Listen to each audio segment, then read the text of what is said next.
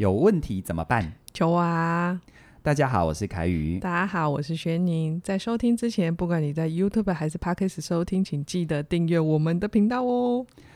在这里呢，我来回答大家的问题，而大家的问题是由宣宁代表大家发问，所以大家要对他好一点哦。大家要小心爱护我。对，希望透过我的分享，能够带给你一些不同的想法。好啊，凯宇。嗯，今天我们来聊聊，我看到网络的一篇文章，他的一句话让我不禁默默的要掉泪。哦，真的哦，我就默默。默默的要算一下自己的年纪，因为我对那句话挺有感的。嗯哼嗯哼，那句话就是：现在的年轻人怎么都这样？哦，这句话让我 默默的算啊，我竟然有感呢。所以，我对于现在的年轻人，现在大学生，我竟然不小心的大他了一轮多。那我怎么办？我不痛哭流涕了？你大他们一轮，我也大你一轮呢。你有没有考虑过我的心情啊？啊我没有，我没有差那么多了。那我就默默觉得，哎、欸。对耶，这件事情，我我发现我们我有一点点难度的去理解现在的年轻人到底 OK 发生了什么事情。好，那就更不要去说一些职场上面的年老板啊，他们可能，我觉得现在默默可能就是新进的员工都跟他的子女一样大。我就是啊，哎，对 我如果早婚早生的话，现在如果新鲜人，我我是可以当他爸的。对，我觉得这是会有一个世代的差异，那个差异真的。不不可避免，但对于就是新鲜人，我们这些有一点资历的人，要怎么去做调整，怎么去适应那个时候，真的要默默的拭泪了。我。OK，好好好好，那我就那个一边痛哭流涕，一边跟大家分享，我 那个距离更远。嗯，我其实听你在讲的过程当中，我回想我自己的过程，嗯。嗯，因为其实我是大你十十一岁嘛，呃，没关系，不用认真，没错没错，其没有，我大你一轮。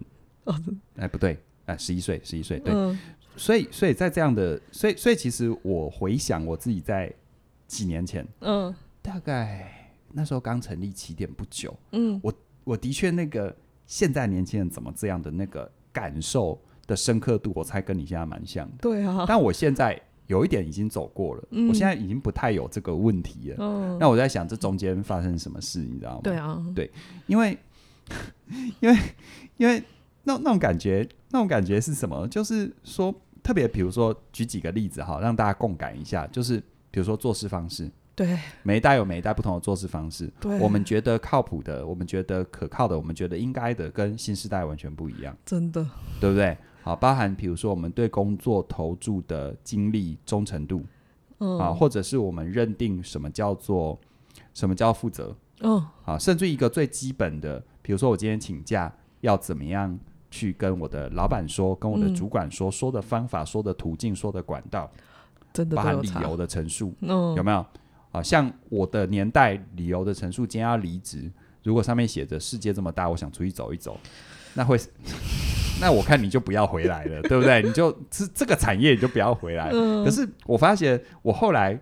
比如说，我看你这个时代，世界这么离职理由，世界这么大，想出去走一走，会变成是一种典范，你知道吗？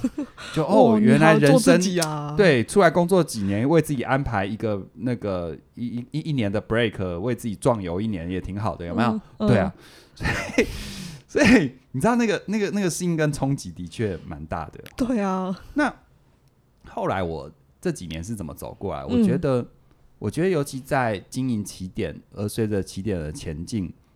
我们的工作需要跟各个不同世代的人做很多的交往跟交集。对，尤其当自己创业当老板之后，嗯，你会，尤其对我来说，我们做的行业相对比较比较特别，嗯，啊，因为我们没有像跟我们的同业走学校体系啊，嗯、或大家已知的心理或助人的工作，没有。我们虽然是自己开公司，嗯，而在我们那个时候开公司，跟我们走类似路线的，其实典范蛮少的，嗯。所以我就有一点被逼的要去看各个不同的世代、各个不同的产业、各个不同的工作形态，哦，他们的思维、他们的做事方法，嗯，我觉得久而久之，那个代际之间的差异，尤其观念上的差异，被被我这个历程有一点被磨掉了，哦，然后我觉得给我一个很大的冲击是，有一次我。我已经忘记我是听谁的演讲，嗯，他也是一个呃某个行业的大前辈，嗯，然后他已经就是退休，就是如果我我大你一轮，他大概大我两轮到三轮那种，OK，那种江湖地位，非常非常的资深。他为我点破了一个迷思，什么？他说每一代人都说一代不如一代，对啊，对不对？没错啊。你现在是我我我我当年那个时候，你也觉得好像他们怎么这样？那个背后隐为的意思是一代不如一代嘛？对啊。而不好意思，我当年也讲过这种话。现在跟我同期同辈的人也一天到晚都在讲这种话。对啊。然后当我还是菜鸟的时候，我的长辈们也都讲我、嗯、我不 OK，就是说草莓族。对对对不对？嗯。对啊。那现在问题来了，如果一代真的不如一代，那这世界应该越来越烂吧？对吧？哎，对。这世界有越来越烂吗？我我们先撇掉这种个人的好恶啦，啊、嗯，比如说啊，像美国从阿富汗撤军、中美贸易战争、我们的政治，先撇掉我们这种比较小视角、小维度的。哦，如果我们拉长到比如说五十年的维度好了，嗯，啊，我们我们现在是一呃，我们现在是二零二二二二一年，嗯、有没有？五十年大概回推大概就是呃一九七七几年那个时候，嗯、啊，一九七几年那个时候，嗯、从一九七几年到现在这这五十年。人类是进步还退步？进步啊，而且进步很多哎、欸。对，不要说什么好。如果再缩小一点，这十年呢？你先不要管你主观感受。嗯、十年前的人类社会跟现在进步还退步？进步啊。五年前呢？我们都越来越方便。对，其实我们不管在工具各方面，其实越来越方便，对不对？嗯。对啊。好，所以你时间维度一拉长，哎、欸，如果每一代都不如一代。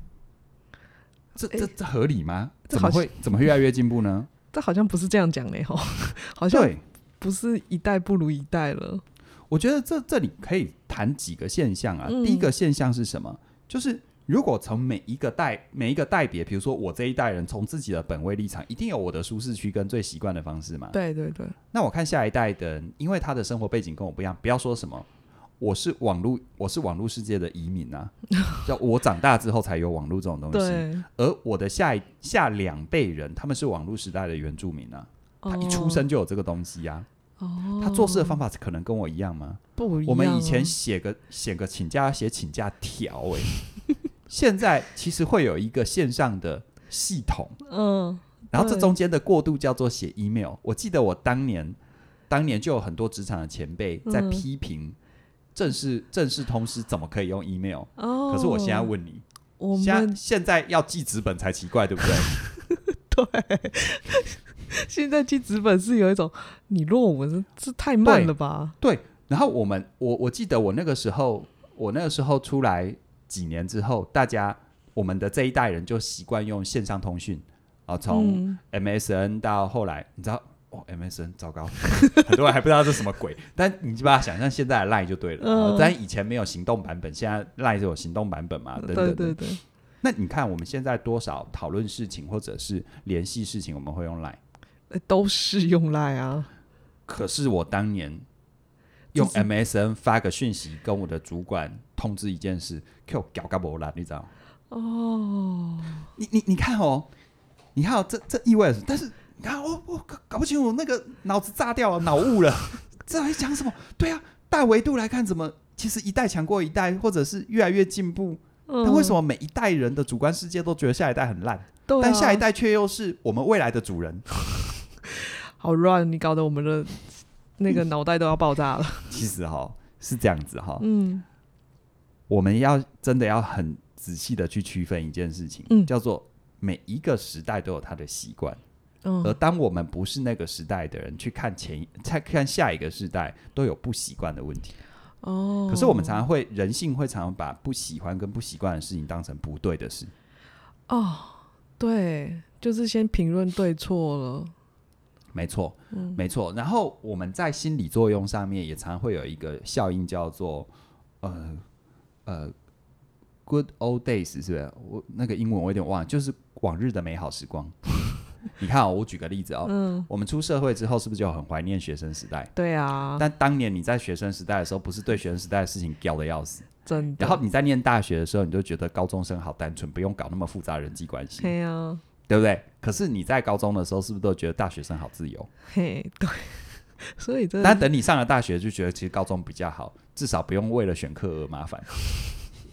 你会发现人很好玩，人真的是。然后你出社会就觉得大学生很好，嗯、可是我真的问你哦，嗯，以现在的你再回到大学生，你一来没有经济自主，二来你没有社会资源跟历练，嗯，三来你的世界就只能只有学校，只有那些事。你会，你你的记忆当中会留下那个好的部分，叫做什么？是对比于你现在觉得辛苦的地方。可是你忘了，你因为承担了现在的辛苦，其实你远远的得到超过了当年的那些好处。哦，比如说我在讲哈，比如说我们是不是很怀念？你看三十年前的生活多么的单纯，一百年前根本不用为生活的压，没有像我们现在的生活压。对呀，你一百年前你不用去搞这么多。现代化的生活压力，嗯、但你一百年前你牙痛可能会死人呢、欸，真的哎！你牙痛你哪里找医生？你哪里找现代化的牙医师？根管治疗那什么东西？对。然后你能想象两百年前，你现在穿越到两百年前，你连上厕所你都不知道在哪里？哇，这样子这样子回想起来，我们真的都只是记得过往的美好来去想象我们的现，就是跟我们现在比。没错，那你看哦，像。比如说，我们这个，我我以如果以我的主观视角，我发现，当我创业之后，嗯、当我创业之后，我发现，哇，那个以前是十呃，以前是十年、十年、二十年一只黑天鹅，哦、啊，后来变成五年、十年一只黑天鹅，嗯、现在是两三年一只黑天鹅，其实现在是一年两三只黑天鹅，就一直来。对，所以，所以，所以你会发现，所以你会发现一件事情哦，就是、嗯、当。在我这一辈人的长辈，他们可能是十年一只黑天鹅，哦，所以他们对于世界的认识跟环境的适应适应，自然就会比较坚固。哦，他们的弹性会变小，因为他们的变动就没这么大。对啊，所以你说，当我弹性变得越来越好，我适应力变得越来越越来越好，我不会随便因为一两只黑天鹅就把我弄死掉。你觉得我我之于前前面的人是进步还退步？倒是进步哎，可是我的做法跟做派对老一辈的人来说都是不行的，都都是不行的。就像我现在一直都觉得他们不行。哦，你知道没有把这个纱窗纸捅破了没有？我们就掉入一种一代不如一代迷失。其实没有，本质上事实告诉我们，永远是一代强过一代。真的哎，你没有这么具体的讲出来，我永远都是觉得一代不如那么一代。对，那个调整，我们现在的。弹性调整事实上是比过往都来得好很多很多。对，我觉得有一个很重要的结，就是你要先解开心里那个结，嗯，就是他们的做事方法做派，究竟是对于你而言不喜欢不习惯，还是本质上是错的？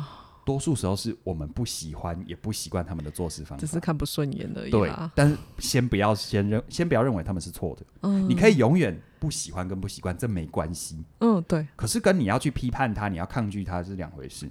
哦，这样子你的接纳空间才会变，才多得出来。对啊，你看我举一个哈，今年发生的例子。嗯，今年的那个金曲奖的最佳新人，很。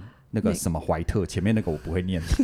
对，那个外科医师啊，对，他是一个准外科医生。嗯，但这个时候这件事情一出来哈，嗯，那个曾经的一个也算是网红的台大政治系教授，那个鲍尔坤哈，鲍尔坤他就讲，准外科医生获得金曲奖的最佳新人，你放心给他开刀吗？这句话，这句话你背后闻到什么味道哈？嗯，可是如果回到 Power 坤他的年代。的确哦，你回到他的时代背景里面，嗯，有没有？在那个环境没有那么多元的状况底下，嗯，然后人们选项很少的状况底下，一辈子做好一件事，的确是很被赞许的。哦，对不对？在他的年代，医生就只能当好医生，对，嗯，而且在那个年代，你你要去跨领域做很多事，其实你的延伸成本非常高，嗯，不要说什么啦。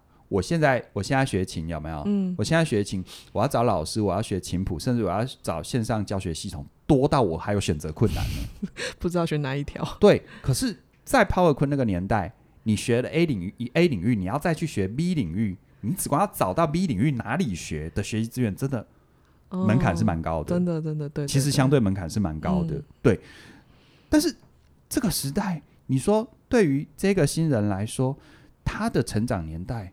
对他来说，这是一切就是如此自然，理，理所当然的。欸，人家能把书念好，念到有外科医生的资格，嗯，跟他又可以把音乐学好，还能够把音乐变成是大众喜欢的，嗯，得到最佳欣赏，那是人家本事哎，欸。对啊，他把他把他把音乐表现的很好，这跟他开刀开的好不好没有关系。他没有互斥哎，对他不互斥啊。嗯、可是你会发现，从抛尔坤那句话的背后是什么？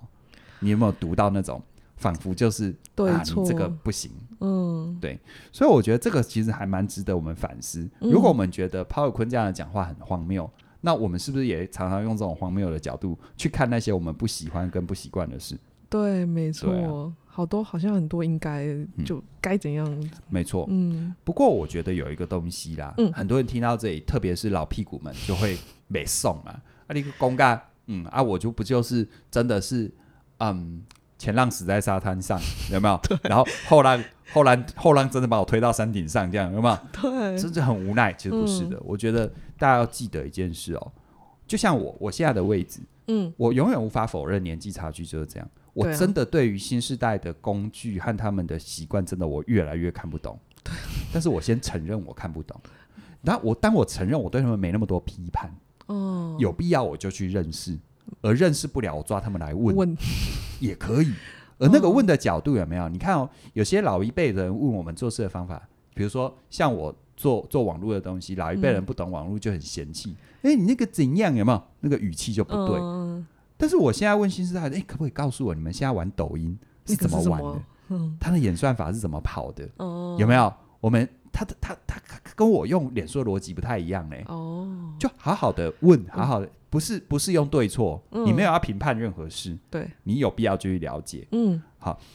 那你说除了这样之外，那所谓老一辈的价值是什么？我告诉你，当你先认同了这一点，你老一辈的价值超有价值。是什么？价值在哪？先讲一句话，这句话叫做“潮流会退，风格不死”。潮流会退，风格不死。你看哦，每一代每一代人有没有他们的习惯的工具，或者是什么那些社群媒体啊等等，嗯、是不是都叫潮流？对。可是 你会发现，MSN 对，可是你会发现哦，所谓风格是什么？你看，你有你的社会经验，你有你的历练，你有你很多人生的体会是。他们泡在新工具里面不会有的哦。那那些东西呢？如果你老是用一种一代不如一代的心情去看待下一代，或者是你后面世代的，其实你的观念跟体会再对，你嘴巴讲出来就是嫌弃哦。没有人愿意买单嫌弃的东西，那个真的会形塑你的语言呢。没错，可是当你先接受，其实是一代强过一代哦。你接受，但是你有你的做派，你就自然的比较能够用一种分享的角度。我只是分享我的做派，我没有要改变你，嗯，而我也没有觉得你这样不对，我只是为你示范、哦、一种风范，一种典范。我我用示范来告诉你我是怎么想的，我会怎么做，而不是来指导你你该要怎么做。对，你看哦，我用一个电影里面的具象化人格，大家马上任督二脉就通了。什么？高年级实习生。劳勃·迪尼洛那个角色，他真的就是的示范了他那个年代的。对啊，你看哦，你看哦，你记不记得他进去那个安海瑟薇的公司？他就是一个他就是一个老派作风嘛。对啊，他用的领带，他用的手巾，他用的那个经典的公式包，嗯，是不是？当他并没有嫌弃那些年轻人，并没有觉得他们就这样没有什么男子气概，他没有这些，嗯、他只是说这是我们这一派人作风，反而变成这种很酷的象征。他的年轻同事是不是都还买那个经典公式包，对还跟他炫耀？你看我在我在 eBay 上买的，有吗？对对对对，所以我我觉得你知道吗？时间是很有价值的。我常常说，你要让时间成为你的朋友。我们今天走过了千山万水，时间在我们身上体现的价值，不是用来跟新世代较劲比较。你如果现在还在用一种你要证明其实你比他们好的心情，我觉得你还没有长大。哦，对。但当你拿掉了这个之后，其实你是一种风范。就像就像我做一天听一点，我做这些内容，对我说话就是这样啊，我就是不会像现在的网红去说那些可能你觉得很酷很炫。然后我的东西也不会上上热搜，不会上上热门，不会上发烧，那又怎样？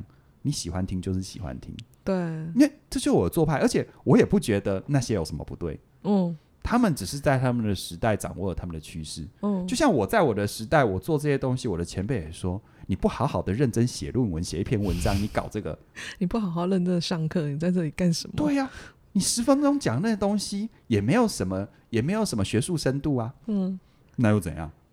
哦、但是我踏踏实实的陪伴很多人，创造他生命的改变啊。哦 okay、我踏踏实实的用很多人喜欢的工具、习惯的工具，让他觉得哦，原来很多事情可以有不同的想法。想法嗯，对，你知道什么？这个就是潮流会退，风格不死。你要去追潮流，你永远追不动的。你根本追不到那些年轻人。对，就像现在的我，我要去追现在刚出社会的年轻人他们所喜欢的东西。我我有机会，我都会去了解。嗯、可是我已经没有力气追了，我也追不到了。我们怎么用都很难跟他们用的那么的好了。对，就像你有女儿嘛，嗯，她她成长年代很多东西，我其实。我其实已经只能越来越看不懂，嗯，对啊，但我承认，而且我没有批判，嗯，当他哪一天问我这个这个这个遗仗有什么想法等等的时候，我就是为他示范我这一我的做派啊，嗯，这叫风格不死，就像我现在。回想我缅怀一些对我有很大帮助的前辈，嗯，我觉得他们为我留下来的，他们的做事方法绝对，我觉得不可能跟他们一样，因为没有那个资源跟环境，嗯，对。可是他们用什么想法来做这件事，给我很大的影响。那个想法是要被留下来，嗯，那个核心信念是什么？那个坚持是什么？嗯，就像劳勃迪尼洛是不是为安海瑟薇去示范什么叫做真正的价值？对啊。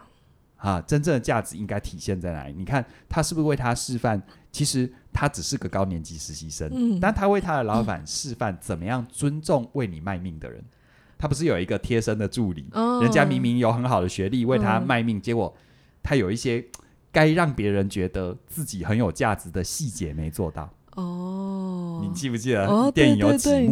劳勃迪尼洛是不是就示范这件事情？对，他也不是说你该怎么样，不该怎样，没有，他是示范这件事情。他就示范了用他的，用他自己自身的经验示范了什么叫尊重。对啊，所以我觉得哈，老屁股们应该要修炼的是我们的批判啊。我们为什么一定要给别人下对错的标签？先把这个评价拿掉。对，因为你永远。无法否认的是，你已经不是下一个世代的主人，你只是你这个世代的主人。嗯，下个世代有下个世代的主人。嗯，而你未来人生的后半场、后半辈子，你跟时代的主人会有很高的重叠。对，就如同当你是当打之年、当家做主的那几年，嗯啊，那几年，你的你对你而言的老屁股。你也多，你也，你是不是也多么渴望他们对你来说是一种传承、一种示范，而不是一种干预？对，更不是一种批评啊！你这让我想到我们一些近来就是比较资深的学员，他真的是示范了他他的年纪，真的，我觉得他进教室对他来讲帮助，对啊，他的经验可能都还是来让我们学习的，啊、但是他还是愿意走进教室来学习。对啊，所以其实哈，真正重要的是你立下什么风范。哦，你的风范是永流传的。你知道，人一辈子有一件事情，或者有一个风范被某一些人记得，嗯、记得很久，我觉得够了，哦，那超有价值的，就不枉此生了。没错，没错，没错。嗯、好啊，我们知道这些思维，那我们通常都有惯例，叫做你有没有具体做法，可以让我们可以办得到？具体做法，其实我自己的体会啦，哈、嗯，这个我也没有从什么地方看来的。我自己的体会就是，第一个。尽可能的用沟通取代指令。然后就你刚刚讲的，不要先没错指责的指令啊啊指令指令对指令就是指令白话文就是你该做什么不该做什么。这像不像我们的父母亲常常给我们下指令？不可以这样。然后我们常常是不是就不爽，然后就不理？啊，明明心里也知道他讲的是对的，他林北林周妈都没送，就是不想做。沟通是什么呢？其实沟通就是你与其告诉他该做什么不该做什么，不如花一点时间告诉他为什么要做这件事。哦，这也是示范啊！对啊，示范为什么？讲为什么嘛？嗯、那我的经验是你，当你好好的告诉他为什么这么做的时候，他反而有一些人就会从他的世代里面的资源跟你说：“哎，那可不可以这样这样这样这样？”然后用他们的工具。哦，那你评估看前看后，嗯，更好更快，为什么不用？哦，为什么不用？对，你你永远不会是他没关系啊，但是你可以用它。哦，对啊，加上他的。身身他自己身上的一些经验，对啊，去融合出更好的。啊、所以真的真的聪明的，真的聪明的人是他是会用别人的专长，嗯、他不用会说的是他会用别人他会用人。这也是你的资历跟历练应该要长出来的风范呢？对呀、啊，对不对？没错啊，然后再来，刚刚说用沟用沟通取代指令嘛，嗯，然后第二个就是用示范取代指挥，啊，对，指挥就是什么呢？指挥就是有一点就是刚刚讲的指令，就是要他做什么，不该做什么，嗯、而指挥就是告诉对方说什么是对的，什么是错的。哦，他更他更有一种干涉啊，讲白了，嗯。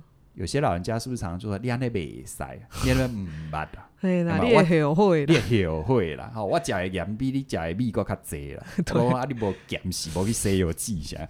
哎呦，造口业，造口业，对吧？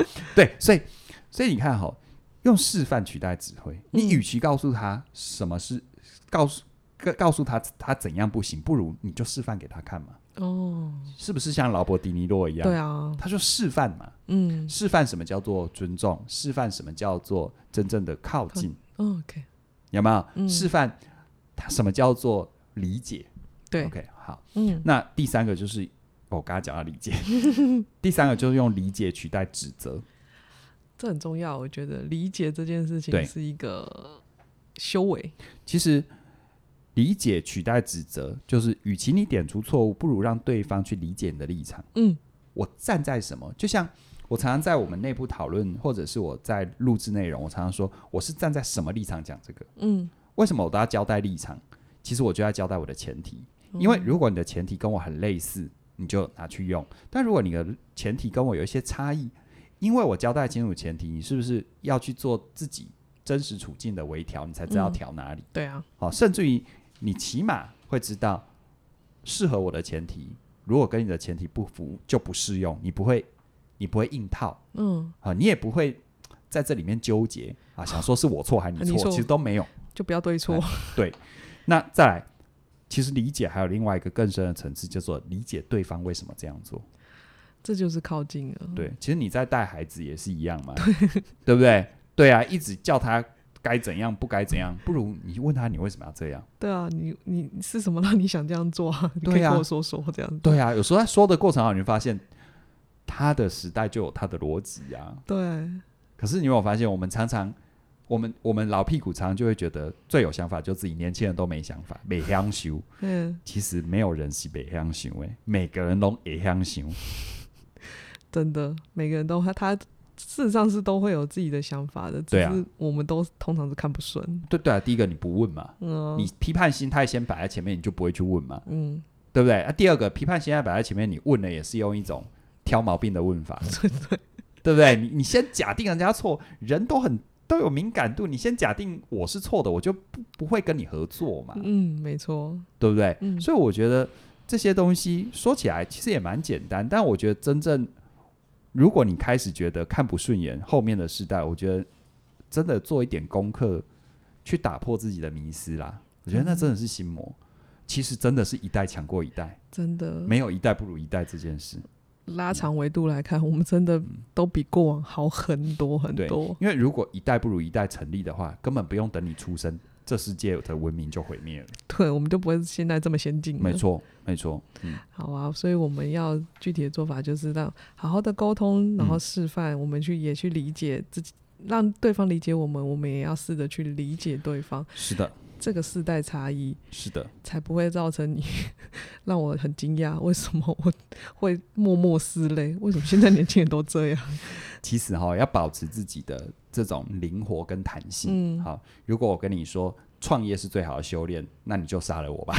就因为这个真的是一个很大的坑呐，哈。嗯。但是我觉得不用挑战这么恐怖的事情。嗯。我觉得学习。对。其实我也遇过很多创业者，他也是死脑筋。嗯。因为他没有学习。我觉得不管你是用什么途径，因为我刚刚有讲我的嘛，我是因为创业等等。可是我觉得那背后更深的动力是我一直保持着学习的心态。嗯、你知道，一个有学习习惯的人，他最大的优点就是在于他的批判性会越来越少。哦。然后他愿意理解的空间会越来越大。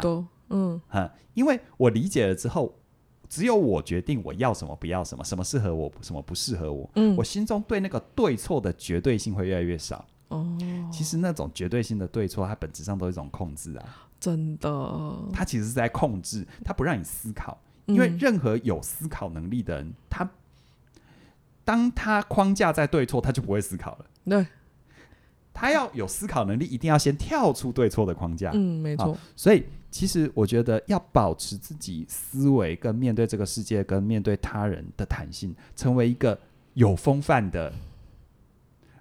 说长辈，我觉得有点悲 哀。有风范的人，嗯啊，值得学习的存在。我觉得学习是你的底蕴。嗯，好，所以在这边呢，大家记得。听完我们东西，觉得很有帮助，也想加入课程。过去都会问我有没有要加入哪一堂课，我告诉你别问了，因为现在我们有周年庆的活动，因为这个时候你加入任何一门课都很有优惠。对呀，好，我们现在周年庆的活动呢，就是你我们的线上课程，你在我们活动的期间呢，你加入一堂课九五折，同时加入两门课八八折，同时加入三门课，三门课都是七九折。所以啊，你如果在过去我们推出这些线上课程的过程当中，你有一些遗珠之憾，这时候快点 QQ 嘞，全部把它补补起来。只有在周年庆这段时间有，赶快把你的账户里面的所有课程把它补满。